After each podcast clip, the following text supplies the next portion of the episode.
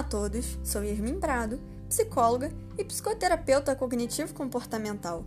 O tema desse podcast é Compreenda o transtorno obsessivo-compulsivo e saiba lidar.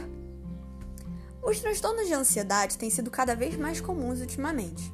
Dentre eles pode-se citar o TOC, assim como o síndrome do pânico, transtorno de ansiedade generalizada, fobias e entre outros. O toque é caracterizado pela presença de obsessões e compulsões, de modo que vão interferir significativamente na vida do sujeito, o impedindo até mesmo de realizar algumas atividades ou de frequentar determinados lugares. As causas para o início e a manutenção do transtorno são bem diversas, como fatores genéticos, ambientais, contexto familiar, fatores psicológicos Pode afetar pessoas de todas as idades, gêneros, etnia e classes sociais. O diagnóstico e o prognóstico é realizado por psiquiatra, neurologista e psicólogo. As obsessões são caracterizadas por pensamentos ou ideias persistentes que surgem na mente, mesmo quando não evocadas conscientemente, ou seja, elas vêm de modo intrusivo. Podem ser representadas por meio de cenas, palavras, frases, números, entre outros. Esses pensamentos obsessivos acabam por gerar uma ansiedade e desconforto no sujeito. Existem diversos tipos de obsessões, como a preocupação excessiva com limpeza, necessidade de ter certeza, preocupação excessiva com simetria, alinhamento, ordem, sequência, pensamentos ou impulsos de ferir e agredir, cenas de violência, pensamentos indesejáveis e inapropriados com relação a sexo xingamentos, preocupação em guardar coisas e não descartá-las, obsessões relacionadas à religião, tais como cometer sacrilégios, blasfêmias, pecados, pensamentos supersticiosos como preocupação com data e hora, cores de roupa, números e também palavras, cenas e outras coisas indesejáveis que vêm à mente insistentemente. Consequentemente, essas obsessões geram medos, como o risco da contaminação, de cometer falhas imperdoáveis, não conseguir impedir desgraças, ferir outros, pecar, entre outras coisas.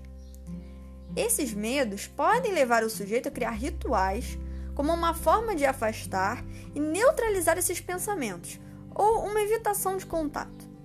Os rituais também podem ser chamados de compulsões, ou seja, são comportamentos ou ações gerados por essas obsessões, por esses pensamentos de modo repetitivo que devem seguir a uma regra rígida imposta pelo sujeito. Desta forma, o toque torna-se um ciclo, onde obsessões geram ansiedade, levando a compulsões, e posteriormente um alívio momentâneo, até que outra obsessão surja.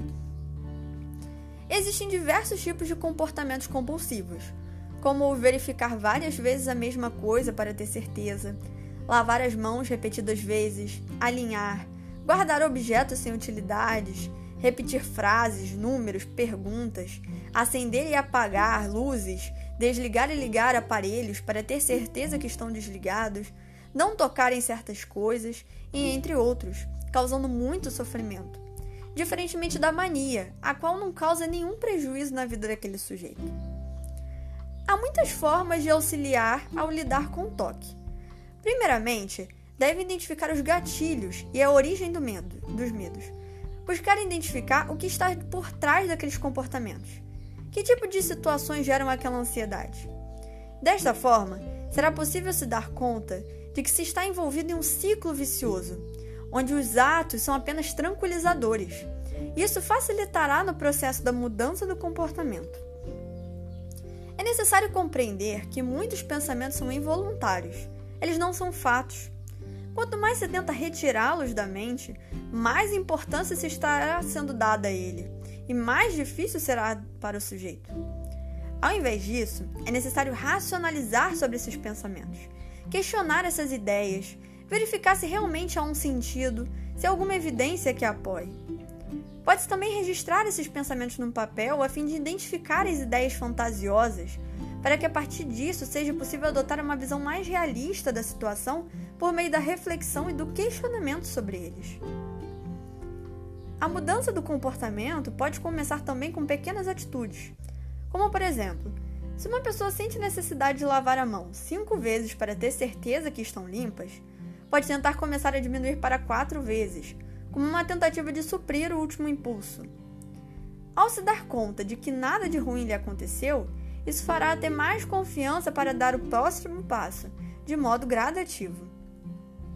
Um outro método é nomear as obsessões, tornando-as externas ao corpo, de modo que o sujeito tenha controle sobre ela e não o contrário. A identidade de uma pessoa, a personalidade, é formada a partir de suas experiências, história de vida, suas crenças, valores. Mas os pensamentos do toque não devem fazer parte dessa formação, e sim como algo que está acontecendo na vida naquele momento. Evitar a comparação é uma ótima maneira de lidar com essa situação. Cada pessoa se difere da outra em vários sentidos. Não existe ninguém igual a ninguém. Cada uma possui suas qualidades, defeitos, dificuldades. Dessa forma, não é justo se inferiorizar frente ao outro por ter toque. Por muitas vezes, a culpa também se torna uma consequência pela falta de controle do toque. Sendo assim, é válido ressaltar que deve haver uma separação entre o sujeito e o seu transtorno. Ou seja, se libertar de rótulos. Eles não fazem com que as pessoas sejam quem são. Manter em mente que pensamentos obsessivos são involuntários. Desta forma, o sujeito não pensa ou pratica tais atos porque tem vontade, porque quer ou porque gosta, o que lhe retira todo o caráter de culpa pelo que está acontecendo. Técnicas de relaxamento e meditação são boas maneiras de reduzir a ansiedade causada pelo toque, assim como prática de atividades físicas. Também é importante buscar não abandonar atividades regulares, como trabalhar ou estudar ao ponto de que não se deve deixar que o toque tome domínio da vida. A família e os amigos também possuem um papel importante ao lidar com alguém que tem toque. Ao buscar compreender o que é o transtorno, quais são os sintomas, não criticar a pessoa. Pelo contrário, deve-se mostrar empatia, não julgar por praticar tais atos a fim de aliviar a ansiedade.